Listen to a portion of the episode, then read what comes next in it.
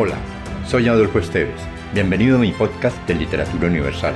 Acá encontrarás, entre otros, poesía, poemas, ensayos, mitos, leyendas y novelas.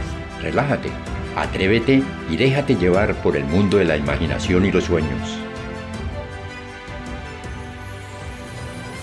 En la mitología colombiana y de la cultura chicha encontramos el mito Fonagata al perverso Fonagata no lo describen así.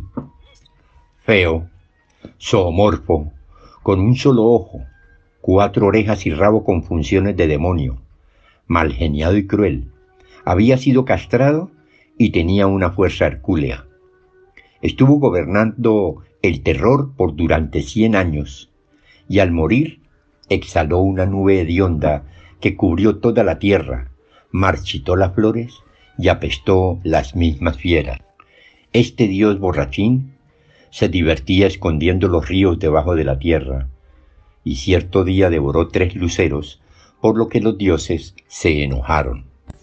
Se escondió en las nubes, pero que Muenchatocha, el dios del aire, lo derribó de una bofetada y no pudo escapar al castigo de los dioses.